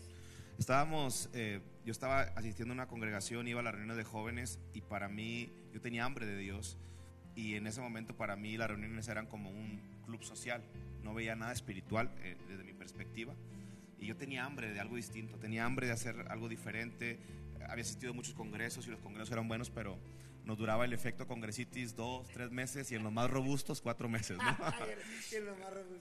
Y yo quería hacer algo diferente, pero me acuerdo que me reunía con un amigo, éramos un amigo y yo que nos íbamos a, a un lugar a tomar un café y soñábamos. Soñábamos con muchas cosas, ahí hablamos de los sueños, no, pero no. ahora nuestro sueño era ver a una generación rendida a Cristo. Y terminamos haciendo un evento que fue un congreso, al final de cuentas no nos dio para más. Pero el Congreso me acuerdo que lo, lo- lo definimos en tres, en tres días y fueron tres cosas distintas. El primer día fue una noche de intercesión, que era clama. El siguiente día fue una- un día de entrenamiento, era, era clama, creo que era transfórmate, y porque nos llamamos transfórmate originalmente. Y luego, y ataca, era el tercer día. Vamos a hacer un ataque evangelístico. De lo que nos están enseñando, pues vamos a aplicarlo. Y terminamos haciendo un evento evangelístico allá en, en- en el centro de Monterrey, ahí en Colegio Civil, en la plaza. Y cuando terminamos el evento, hubo mucha gente que recibió a Cristo y todo. Se termina todo el ministerio lo conformamos diferentes chavos de diferentes congregaciones, diferentes, este, pues diferentes denominaciones. Y estábamos reunidos ahí en la plaza, éramos cinco personas que estábamos hablando de lo que Dios había hecho, la gente que había aceptado a Cristo. Y yo le digo, ¿sabes que Tengo una necesidad de adorar. Y me dice uno de los chicos de la guitarra, me dice, Dani, déjame ir al carro por la guitarra y vamos a adorar. Y dije, pues vete por la guitarra. Y él trae la guitarra y me acuerdo que, no sé si has visto la, la- la plaza que está ahí en Colegio Civil y Juárez, estábamos en la mera orillita y nos pusimos a adorar. Después de que se había terminado el evento, después de que había mucha gente, nos pusimos a adorar cinco personas. Y yo me acuerdo que yo estaba postrado ahí en la plaza yo estaba postrado adorando a Dios. Y cuando yo estoy postrado con mis ojos cerrados, abro los ojos y veo aquí una niña como de 8 o 9 años que está frente a mí. Ella está llorando. Y cuando yo la veo así, está frente a mí aquí su cara y está llorando. Su mamá está acá, las que ven- venden semillitas y todo eso. Y su mamá le dice, hija, quítate de ahí, deja al muchacho. Y ella llorando dice, más que lo que siento aquí nunca lo he sentido. Entonces yo en eso la veo a ella y volteo a mi izquierda. Y cuando volteo a mi izquierda, vienen, viene eh, una pareja, no sé si eran esposos o eran novios, pero ellos venían discutiendo, ellos venían peleando, eh, porque el chavo le venía haciendo ademanes a ella, ella venía llorando. Y cuando llegan y se, justo donde estamos nosotros, se paran ahí. Y cuando se paran ahí, él la empieza a abrazar, la empieza a limpiar las lágrimas, le empieza a decir te amo. Yo en ese momento dije, qué bipolar, hoy sería tóxico, ¿no? Pero dije, qué bipolar, o sea, primero la viene regañando, le viene diciendo y ahora te amo y todo. Pero ahí entendí algo. Y me dice el Espíritu Santo, dice, él, ellos están siendo atrapados por el amor del Padre. La niña también. Y ahí en, eso, en ese momento viene otro chico y me dice, ¿sabes qué? Dios nos dice que tenemos que levantar altares de adoración. Porque la gloria de Dios cubre toda la tierra, pero no está en todas partes manifestada. Tenemos que manifestar la gloria de Dios. Entonces entendimos que Dios nos quería, nos estaba llamando a levantar altares, pero no sabíamos que era levantar un altar. Nosotros solamente dentro de nuestros contactos lo que se nos daba era salir a evangelizar, evangelizamos, cantamos, predicamos, evangelizamos, venimos a hablar de los testimonios, los que recibieron a Cristo para tener más, más piedritas en la- nuestra corona y se acabó. Pero Dios quería hacer algo mayor. Entonces, así fue como inicia el, el empezar a levantar altares. Ese día, en esa plaza, después de terminar un congreso, Dios nos habla del- de, ese proyecto de levantar altares. Empezamos a irnos a, a la macro, a las plazas principales, empezamos a adorar en muchos lugares, en las plazas. Siempre veíamos gente que venía y se entregaba a Cristo. Y prácticamente, yo me acuerdo que en ese entonces, estoy hablando de hace 12 años más o menos, eh, yo busqué con mis amigos, con mis contactos, a ver quién sabía de altares para que me enseñara. Pero na- nadie, o sea, era, era como, al menos en mi, en mi círculo. Y pues fue meternos en una, en una escuela con el Espíritu Santo a que nos enseñara, nos capacitara. Y así fue como nace Levantando Altares. Fue como empezar a tener tiempo, empezar a entender que a través de la adoración Dios quería manifestar su gloria. Entonces empezamos a, recorrer varias partes de- de- del estado, de la zona metropolitana, y en cada lugar empezamos, era, nos reuníamos, adorábamos, cantábamos, orábamos, intercedíamos, y llegaba gente eh, arrepentida y se transformaba. Después fuimos entendiendo más lo que Dios quería hacer, que lo que Dios nos estaba dando era un estudio de las ciudades, empezamos a tener cartografías, una cartografía es el estudio de las ciudades, empezamos a estudiar las ciudades, los puntos altos, lo- todo lo geográfico, empezamos a entender, eh, por ejemplo, en tal lugar, por qué se llama así, eh, quién la fundó, meternos a la historia de los lugares para saber a qué nos estamos enfrentando. Porque la Biblia dice que eh, el mundo, o sea, está bajo la influencia del maligno. Y hay ciudades, hay lugares que han sido pactadas desde su, desde su fundación para el diablo, para el enemigo. Entonces, nosotros vamos y oramos y adoramos, pero a veces no sabemos ni, ni a qué nos estamos enfrentando. Entonces, tuvimos que empezar a capacitarnos. Y así es como surgió Levantando Altares. Digo, no me quiero meter más allá, pero si quieres, yo, yo, yo, si, yo, si quieres, yo agarro parque, ¿no? Yo le doy. No, pero, es, es que pero es, así es como es- inicia. es algo, es algo muy, muy bonito porque dentro de todo, ahora, mucha juventud dentro del, de este proyecto. Puros jóvenes éramos. Es más, no había, no había nadie casado, éramos puros chavos que teníamos hambre de Dios, que queríamos hacer algo diferente, que queríamos, que teníamos hambre de Dios, o sea, que queríamos dar nuestra vida para el Señor. Es más, te voy a platicar así, me voy a adelantar un poquito, pero una vez eh, estábamos en una gira, pues ya con los altares, porque después empezaron las, las salidas, y estábamos como nueve personas que estábamos viajando, y cuando hablamos las nueve personas, nos dimos cuenta de algo, porque a mí yo me, se me pasó decirte algo, mi mamá me intentó a- abortar como cuatro ocasiones, porque yo no estaba dentro del plan de mis papás, entonces, pero ellos tenían un plan ya claro conmigo, pero tres veces me intentaron abortar, y me di cuenta que todos los que estábamos ahí, en algún momento, o se quisieron quitar la vida, tenían marcas que se habían que- querido quitar la vida, o quisieron abortarlos, todos los que estábamos ahí, no deberíamos estar ahí, o sea, naturalmente, pero un plan divino nos tenía ahí, haciendo algo por nuestra nación. Entonces, yo, yo con esto le, le doy un mensaje a la juventud, a los jóvenes, que, que se apasionen por Jesús, se apasionen por el Espíritu Santo, y a nosotros, por esa hambre, por esa búsqueda, terminando un evento, en un tiempo de adoración, en un lugar público, Dios nos dio un proyecto, que hasta, estoy hablando de hace dos años, durante dos años hemos ido trabajando, o sea, y que yo creo que mi, mi hijo lo va a seguir haciendo, porque entendimos el poder y el poder de los altares, eh, lo entendimos, entonces yo creo que, y hemos entendido que lo que nosotros hacemos hoy, los altares que hoy levantamos hoy, eh, abren pozos de agua para nuestras siguientes generaciones. Entonces, eh, los chavos que están ahorita buscando a Dios, sigan buscando a Dios. Dios van a encontrar algo de parte de Dios. Cuando tú lo buscas de todo corazón, Dios te va a revelar algo y se puede convertir en el proyecto de toda tu vida y tus generaciones. Parte aguas en muchas cosas. Sí. Pero está- estaba, eh, ah, cuando estaba revisando tu, tu, tu Instagram para conocer un poquito más de lo que haces, de todo lo que haces para, para la gloria de Dios, estaba, bueno, aquí están regañando ya los muchachos, ya, por fin ya llegó La mamá. la mamá a poner orden. Oye, está- estaba revisando lo que me llamó mucho la atención y, y quiero que nos platiques un poquito del proyecto de la selección mexicana. ¿Nos metemos allá o seguimos con.? Tú dime. No está bueno. ¿Sí? Sí, está bueno eso, lo de la selección. Pero entramos allá ya o seguimos con los altares. Digo, por, por usted dígame. No, no, Porque. No, sí, porque una por el, por el tiempo. Ok. Prácticamente sí. Nada más como para, para dar terminado esto de los altares.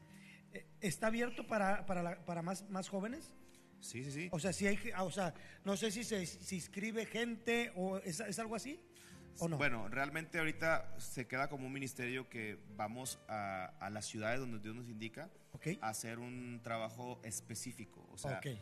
la gente que esté interesada en los altares, pues nos puede escribir. Puede Ah, escribir a la ándale. página ahí en Facebook en Levantando Altares y podemos darle un seguimiento o incluso algún estudio, curso, demás en el tema de altares, lo pueden hacer y se pueden sumar también en algún momento en, en algo que hagamos, ¿no? Ajá, sí, porque yo creo que dentro de todo también, no sé si llamarlo así, pero tiene que haber una capacitación para, Sí. para entender ellos, como tú decías ahorita, a lo que se van a enfrentar y no por, por tener miedo o temor, sino porque son partes donde en la adoración eh, tanto el enemigo también se molesta, ¿no? se enoja, X cosa. Para conocer, como yo les decía el domingo a los muchachos, tienes que conocer a tu enemigo. Sin duda. En una, en una guerra, el ejército que conoce más las armas que tiene, el equipo que tiene, pero que conoce más el, el campo del enemigo, es el que gana. Entonces yo creo, y ha sido de mucha bendición, ha platicado con Moy, eh, oye bro, es que en, en lo que nos andamos moviendo, lo que andamos, ha sido de mucha bendición y mucho para la juventud, mucho para la juventud. Entonces, ¿hacia dónde va? Para dar por terminado Sí, lo sí. que es el, el tema de, de los altares, ¿hacia dónde va este proyecto, eh, Daniel? Yo sé que han llegado a mucho, pero ¿cuál es la visión mm, ahora, más allá de, de lo que es este proyecto? Bueno, lo queremos hacer que México se convierta en un altar de adoración permanente, que cada persona sea un altar encendido, que, que cada hogar sea un altar encendido.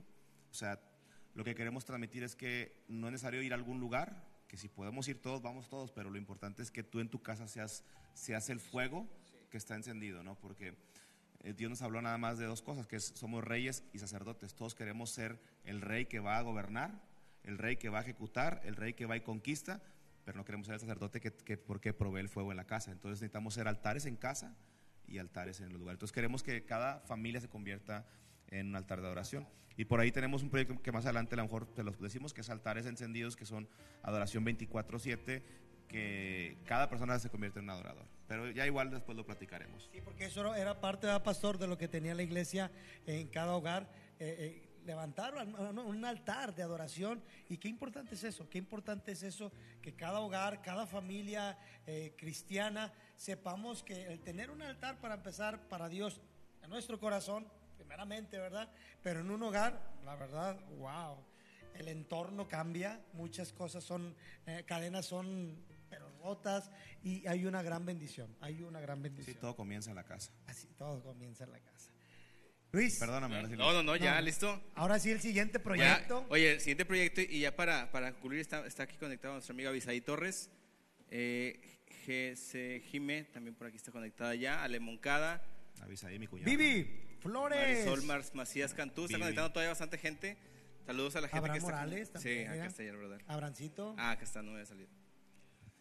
Listo, oye, brother, ya para, para concluir esta última parte, digo, podríamos todavía extendernos bastante porque veo que hay muchos proyectos, veo que Dios está, te ha llevado a, a- a lugares eh, pues muy variados, a, a- a predicar el mensaje de Dios, a dirigir alabanza, con, eh, ahora sí que, que en, en escenarios que, que yo creo que de inicio nunca imaginaste y, y de algún modo am, atacando ambas pasiones de, de tu parte, que bien no mencionaba la parte del fútbol y la parte de cómo incluir eh, el mensaje de Dios o llevar esa comunión a través de- del deporte.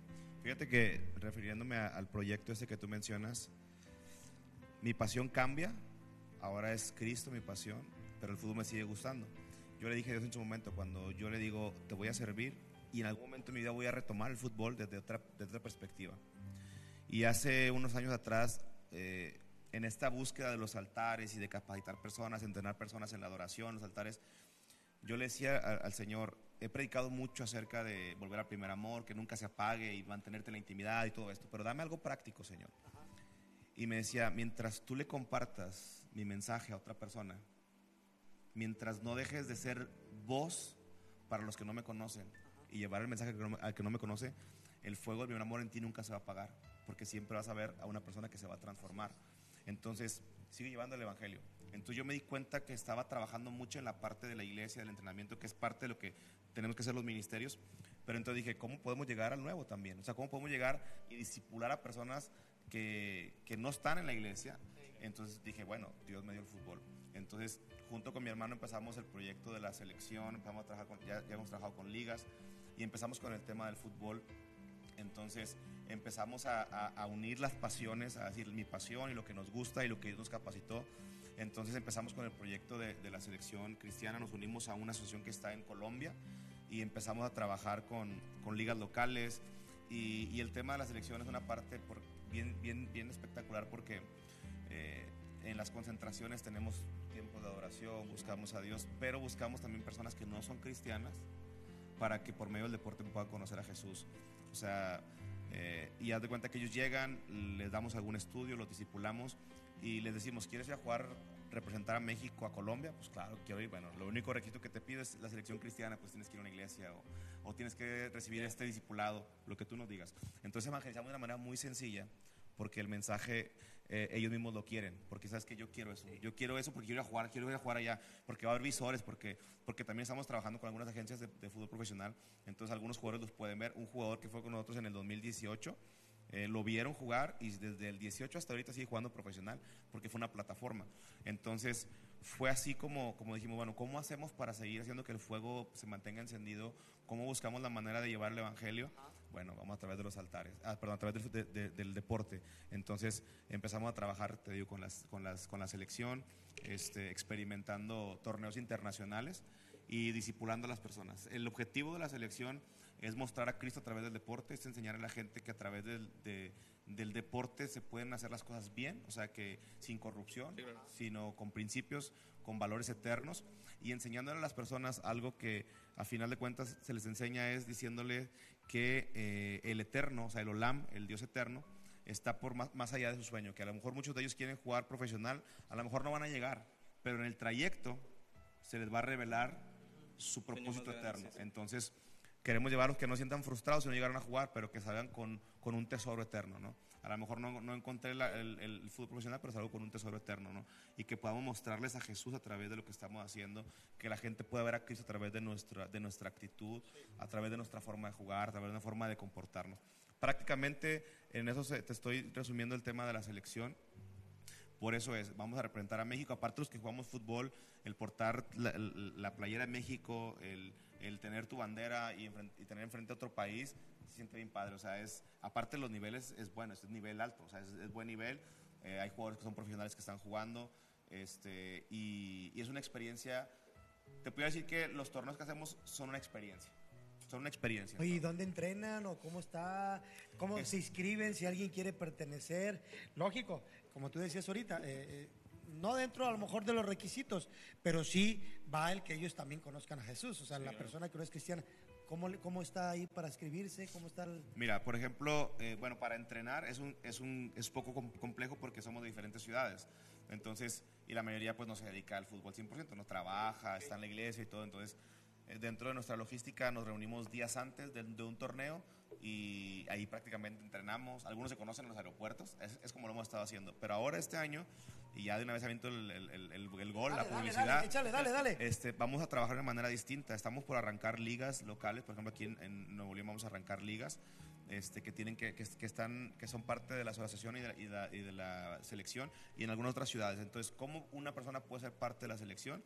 El proceso es que tiene que, ser, tiene que registrarse con, por un equipo o ser un jugador que se quiere registrar y lo colocamos en equipos. Tiene que estar registrado en, dentro de, de los requisitos, tiene que estar registrado, tiene que pasar por un proceso de discipulado este, y algunas conferencias que se les va a dar.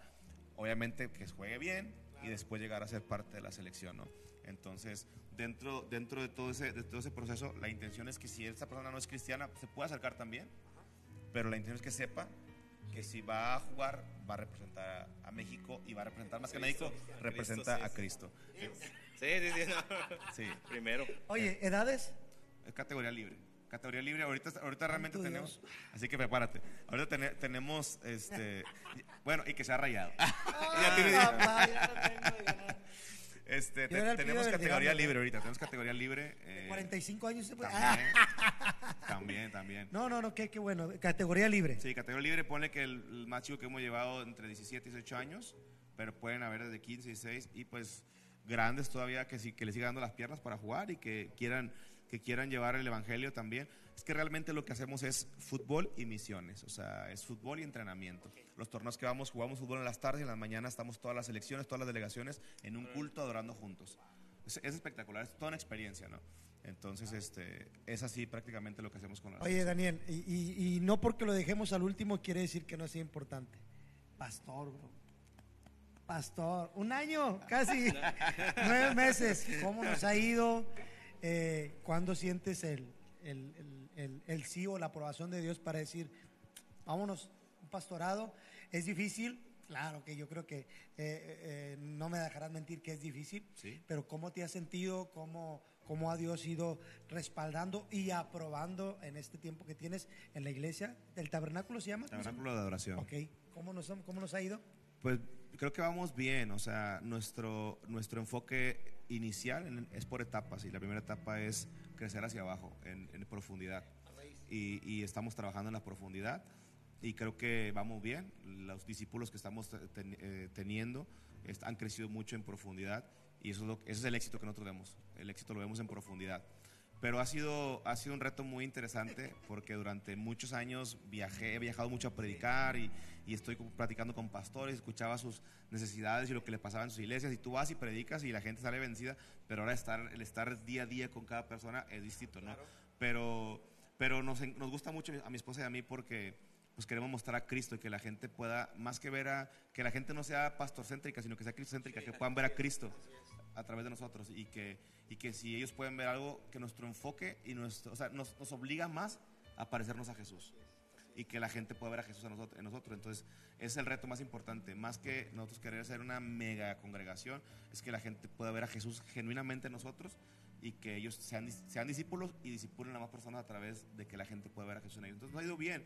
O sea, realmente le estamos diciendo que nosotros somos el tabernáculo, somos la iglesia y, y es un reto muy, muy bonito que lo estamos enfrentando y pues somos nuevos en esto, ¿no? En, en- en el tema del pastorado este, y hasta donde Dios nos, nos diga. Cuando Dios nos habla algo, lo obedecemos. Es algo que tenemos. Si es Dios, pues no hay que poner trabas, es Dios y hay que seguirle. La verdad que bendición, Dani, el tenerte, bendición de, de saber que, como decía Luis ahorita, tantas cosas que ahí checábamos y decíamos, wow, pues, ¿por dónde le vamos a dar a Dani? Pero si pudiéramos resumir eh, esto que hemos hablado, Dani, mm, tal vez como un consejo para aquel que hablábamos de los sueños, del que todavía está a tiempo. ¿Qué ha sido Dios para ti, Dani? ¿qué ha sido Dios para ti en estos, digamos, no sé, 15 años? 24, no sé cuántos años tienes. ¿Cuántos años tienes? 37. Bueno, más o menos. ¿Qué ha sido Dios y qué le puedes decir a ese joven que tal vez el día de hoy se fue con que Dios no está peleado con tus sueños? El día de hoy escuchó, Dios no está peleado con tus sueños. ¿Qué le puedes decir? Primeramente, ¿qué es Dios? ¿Qué ha sido para ti? O sea, eh, eh, existe una pasión que tú dices, voy por más, vámonos por más, por las almas. ¿Y qué le puedes decir a ese joven que está entre la lucha del sueño ya para irnos despidiendo de él? Dios es todo, es la plenitud de todas las cosas. Dice eh, la Biblia que el Padre decidió que en Cristo toda la plenitud, Él es la plenitud. Y dice la Biblia que nosotros estamos completos en Él. Lo que tú necesitas para completar tu vida es Cristo. Dice, dice la Biblia en Colosenses que Él es la plenitud, que en Él habita corporalmente toda la plenitud. Y en Él estamos completos. Lo que te quiero decir es que tu posición es en Cristo. Y cuando tu posición está en Cristo, tú eres completo. Puedes, puedes experimentar la plenitud que no te va a dar nadie. Mi esposa yo la amo, mi hijo yo lo amo, pero mi plenitud no viene de mi esposa ni de mi hijo. Ellos, ellos comparten conmigo, la plenitud viene de Cristo. Entonces todo lo que tú puedas amar en, en la, en la tierra no se va a comparar con la plenitud. Entonces yo te, te animo a que puedas encontrarte con esa plenitud de todas las cosas, con la fuente inagotable. ¿Qué es lo que te falta? Amor, Él es amor. Te falta paz, Él es el príncipe de paz. Te falta gozo, Él es la, él es la fuente eterna, la fuente inagotable. Entonces te animo a que corras a encontrarte con la plenitud eterna de todas las cosas que es Cristo y que luches por el sueño mayor que es el sueño de Cristo para tu vida y en medio de esa búsqueda se te pueda revelar la voluntad del Padre, porque a final de cuentas todos terminaremos esta carrera y llegaremos delante del Padre y decirle, Padre, cumplí tu voluntad, hice lo que tú me mandaste hacer. Entonces, pues les dejo ese mensaje que puedan, haber, que puedan ver a Cristo y que puedan encontrarse con Cristo para que puedan ser plenos en todas las cosas. Y entonces la pasión se te va, porque Dios es apasionante, o sea, y cuando tú conoces a Dios te conviertes en una persona más que pasión, porque la pasión te, te lleva a hacer también cosas equivocadas. Ves, las- ves los equipos de fútbol, ves las aficiones, pero cuando tú encuentras a alguien que es apasionante, el ser apasionante es tener tu pasión bien enfocada, entonces Cristo es apasionante. Entonces Wow. busquen a Dios, Dios no está peleado con tus sueños, pero busca el sueño mayor que es el sueño de Dios que se te revele para tu vida. Y pido que Dios te dé un espíritu de sabiduría, un espíritu de revelación en el conocimiento de Cristo y que los ojos del entendimiento se puedan alumbrar a tu vida para que puedas entender la obra a la cual Él te ha llamado. En el nombre de Jesús. Wow, Amén. gloria a Dios. Qué bueno, por- gracias a Dios por tu vida, Dani. No, gracias a ustedes. Redes Pues ahí- sociales, acá de Redes sociales, bro. redes sociales, bro. Eh, la verdad es que Instagram soy, soy todavía un poco malito, pero M. Daniel Macías en Instagram este, y en Facebook. Es que ya como que nuestra edad nos quedamos más con Facebook, no sé, me pasa eso. Con Fotolog, bro. Yo con Fotolog, Fotolog, ¿Te acuerdas? MySpace, No, hombre, bro. No, ya Eh, le sigue, bro. Facebook. Van a descubrir eh, nuestra edad. Daniel Macías, Facebook Daniel Macías y en Instagram soy como M. Daniel Macías. Levantando altares también está ahí en Facebook y la página de la Selección Cristiana también está en Facebook como Selección Cristiana en México. ¿Tu Pueden seguir viper, las redes. ¿Tu viper? Ah, tu viper. Viper Ah, me 52 acuerdo, dos. ya estoy lejos, bro. Ya te estás ventaneando solo, Así bro. es, es. Tu viper. Écheme un pitazo. No, hombre, bro. Luis. Oye, bro, pues una bendición es eh, eh, Y la, perdón, la página de la iglesia Tabern- Tabernáculo de. Adoración Sí. ¿Dónde en está? Facebook. Estamos ubicados en Escobedo. Estamos ahorita teniendo las reuniones los domingos a las 4.30 de la tarde. Estamos en el centro de Escobedo.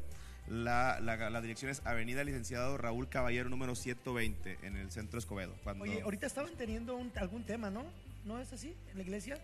No, estamos, estamos con... No, es que se me figuró ver ¿Qué un, un spot ahí de... Bueno, Bueno. nada más era el anuncio del, del, del servicio. Del servicio, yo creo, sí. Ah, ok. Sí, sí. Ok, ok.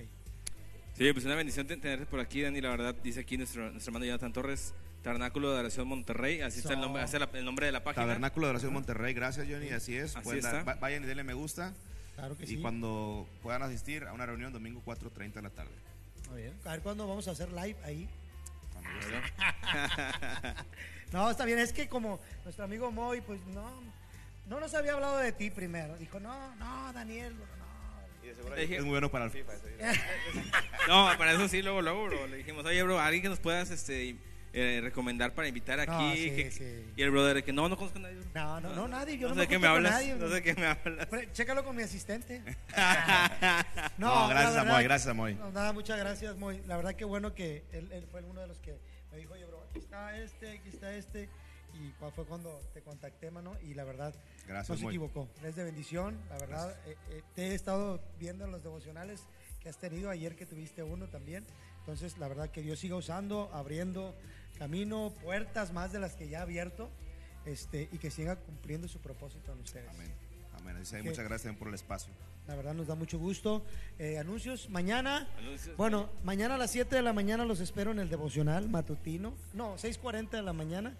Mañana a las 6.40 de la mañana en el devocional y a las 7 y media nuestro servicio de, ala- de alabanza y nuestro estudio, los 16 puntos doctrinales que estamos llevando acá a cabo en el servicio de la Iglesia Cristiana Juan 316. Jueves, Luis, pues igual 6.40 de la mañana en el devocional. Viernes, 6.40 de la mañana en el devocional. Sábado, Luis, tú. Pero, pero yo, los quería invitar a la, a la vigilia. Ah, la vigilia. Pues, perdón, perdón. A la vigilia, hay otra vez, si nos pasan por allí la, la imagen de la vigilia de este, de este Viernes. viernes a las 8 de la noche. Recuerda, puedes invitar a alguien, vente. Sabemos que Dios va a hacer algo, al- algo Sí, grande, sí. algo glorioso. Dios se va, se va a manifestar aquí en su casa desde las 8 de la noche hasta las 11 de la noche está, está programada. Oye, y si alguien se quiere traer así unos taquitos de harina, va a estar haciendo frío ya, pues, ¿no? Sí, ¿verdad? Taquitos de harina, bien rico.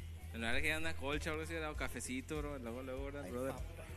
Sí, como ya como el ayuno, ¿verdad? Ahora sí, el martes pasado andaba. Eh, pero no he tomado tanta coca, bro. No, nada. Este, este viernes los invitamos, no, no falte, véngase para acá, la vigilia está 8 de la noche a 11 de la noche aquí en la Iglesia Cristiana Juan 316, Avenida Diego Díaz de Berlanga, 663, eh, en Las Puentes, 15 sector aquí en San Nicolás, para que nos acompañes, para que estés aquí con nosotros, estés aquí sobre todo eh, eh, en la presencia de Dios y sabemos que Dios va a hablar a tu vida, que Dios va a hacer algo. Así es. Sabemos que no, no va a ser un tiempo, un tiempo, una reunión más, no va a ser No. una noche cualquiera. Esa es la noche que, que Dios ha programado para cambiar tu vida, para hablar a tu vida, para traer a, a- a sus pies a tu vecino, a tu familiar. Dios tiene planes buenos para, para este año. es. Y a ver cuándo se nos hace también traer a tu hermano para que nos dé su testimonio. Sí, me dicen La verdad, a ver si lo podemos invitar para, para que nos dé su testimonio. Y entonces, viernes, sábado, Los jóvenes, Cinco y media de la tarde los jóvenes tienen su servicio. Y el domingo 10 de la mañana escuela dominical, 11 de la mañana nuestro servicio de alabanza y oración y la verdad iglesia, véngase. Dios se ha estado moviendo, ha habido un mover, ha habido un avivamiento, ha habido un mover de Dios tan bonito y tan hermoso en los servicios que Dios es bueno, solamente podemos decir eso, que Dios ha sido muy, muy bueno. Reciban un fuerte saludo de nuestro hermano pastor Edgar Lomas, Saraí en el ¿Sabías qué? Nuestro hermano Orlando, el rachado número 3, porque son- es el 1, 2, 3. Ah, tú también eres rachado, vamos. So, eh, pásale, Moy, ven, ven, pásale, Moy. Él es el de FIFA. Él es- a ver, el FIFAS. a ver, aquí dijo el Paz, dijo el Paz. Él es bueno en Yo, FIFA. yo, yo, yo le di su a ver, lugar ven, a ven para acá, Moy, ven para acá, ven para acá. Ahí está bien, ahí está bien. Yo le di su Todavía lugar no a vamos a despedir, ven. Yo le di A su ver, lugar a Moy. ¿Qué tan cierto es que eres bueno en FIFA? No, la verdad no, no la armo, pa. La verdad que no. No, Es el rival a vencer, esa es verdad. Pues Es, es un poco arrogante, pero. Hay un poquito, hay más o menos le movemos A ver, aquí No está mucho, poniendo Rubén que dice está diciendo que mientras, no mucho. mientras nosotros estábamos buscando a Dios en intimidad, él se la pasaba jugando FIFA. Por eso, por eso es muy bueno. Bueno, él, él cuando venía ya dejó de venir por eso mismo, porque decía los miércoles tengo juego de sí, FIFA, ya bro". se dice, no, Mira, oye, cuando yo empecé a jugar con él, le pagaban, porque estaba en las ligas que le pagaban para, ¿Sí, bro? para jugar FIFA. Ya, tiene rato, eso Órale. ya tiene rato. No, si tienes Oye, le- el brother de que no, ya sabes que no va a poder ir hoy, bro. Y de repente las historias de que Fifita. Eh, el No, FIFA. decía, oye, no puedo porque tengo juego. Y luego, estoy en la casa, sí, estoy jugando, jugando FIFA, tenía juego. o sea, Tengo un compromiso, ¿cierto o no es cierto? Eso es verdad, claro. oh, ya ve, Paz, ¿por qué nos dejó los miércoles? No, no, no, claro. Ah, no, la verdad, Moy, qué bueno. La verdad, agradecemos, aquí, quédate aquí. agradecemos a Dios por tu vida, igual que nos hayas pues presentado a Daniel. Entonces, Danielito, allá en los controles, bro, salúdalo porque si no, Saludos a Dani. Dani Flores. ya. Ay, Pues que no vino nadie más, bro. Saludos a Dani Flores que está por allá, aquí también a Orlando ayudándonos en las cámaras. Gracias a todos, gracias por conectarse con nosotros, gracias por compartir a la gente que está compartiendo, etiquetando a través de Facebook si lo compartiste, si lo compartiste por WhatsApp, por, por inbox, por donde sea. Si lo estás escuchando por eh, Spotify, por Google Podcast, también recibe un saludo, un abrazo, Dios bendiga tu vida. Y nos escuchamos aquí en el siguiente programa de Live 316. Nos vemos. Gracias. Dios les bendiga. Escuchen Sublime Amor.